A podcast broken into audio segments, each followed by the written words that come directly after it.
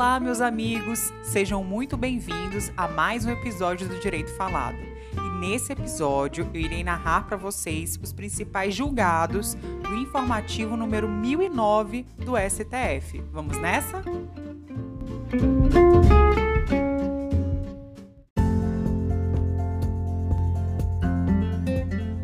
Informativo número 1009 do STF.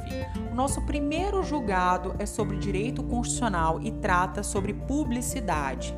O STF diz o seguinte: que a redução da transparência dos dados referentes à Covid-19 viola o direito de acesso à informação, os princípios da publicidade e transparência da administração pública e o direito à saúde é necessária a manutenção da divulgação integral dos dados epidemiológicos relativos à pandemia da Covid-19.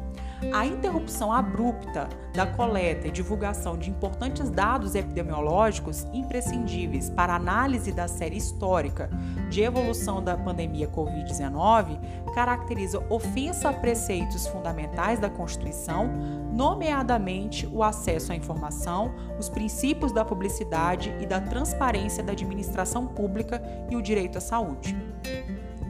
Nosso próximo julgado é sobre processo legislativo o STF diz o seguinte: que não há inconstitucionalidade formal no fato de a lei ter sido aprovada pelo Congresso Nacional por meio de votação virtual em razão da pandemia da Covid-19. Em suma, o julgado é esse. Ele diz que a tramitação de projeto de lei por meio de sistema de deliberação remota não viola as normas do processo legislativo, porque o fato de as sessões deliberativas do Senado e da Câmara dos Deputados terem acontecido por meio virtual não afasta a participação e o acompanhamento da população em geral. Ambas as casas fornecem meios de comunicação de amplo e fácil acesso em tempo real em relação ao exercício da sua atividade legislativa. Ademais, a circunstância de se estar diante de uma pandemia, cujo vírus se revelou altamente contagioso, justifica a prudente opção do Congresso Nacional em prosseguir com suas atividades por meio eletrônico. O nosso próximo julgado é sobre direito administrativo serviços públicos.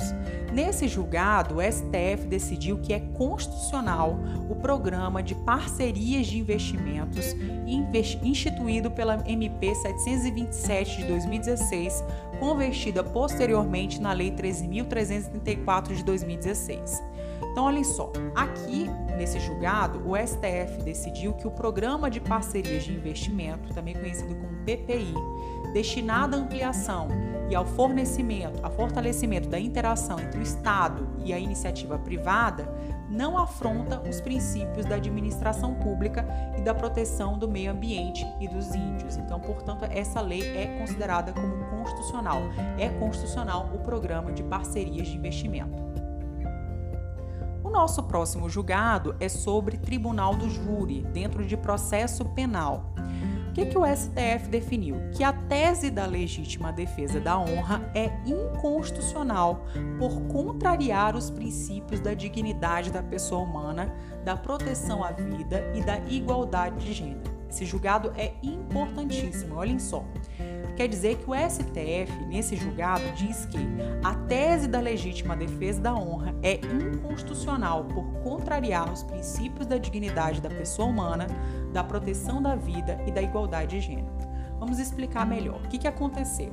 Ao apreciar a medida cautelar em ADPF, o STF decidiu que a tese da legítima defesa da honra é inconstitucional, por contrariar os princípios constitucionais da pessoa humana, da proteção à vida e da igualdade de gênero deve ser conferida interpretação conforme a Constituição e ao artigo 65 do CPP, de modo a excluir, eh, perdão, excluir a legítima defesa da honra no âmbito do Instituto da Legítima Defesa. E a defesa, a acusação, a autoridade policial e o juízo são proibidos de utilizar direta ou indiretamente a tese de legítima defesa da honra ou qualquer argumento que induza a tese nas fases pré-processual ou processual penais, bem como durante o julgamento perante o tribunal do júri, sob pena de nulidade do ato e do julgamento. Portanto, o que a gente tem que lembrar é que o STF decidiu que a tese de legítima defesa da honra é inconstitucional por contrariar os princípios da dignidade da pessoa humana, da proteção à vida e da igualdade de gênero. E o nosso próximo julgado é sobre direito tributário, tema imposto de renda. O STF decidiu que imposto de renda não incide sobre juros de mora por atraso no pagamento de verbas salariais. Então, só lembrar que não incide imposto de renda sobre os juros de mora devidos pelo atraso no pagamento de remuneração por exercício de emprego, cargo ou função. Lembrem-se então que o STF decidiu que não vai incidir imposto de renda sobre os juros de mora devidos pelo atraso no pagamento de remuneração por exercício de emprego, cargo ou função.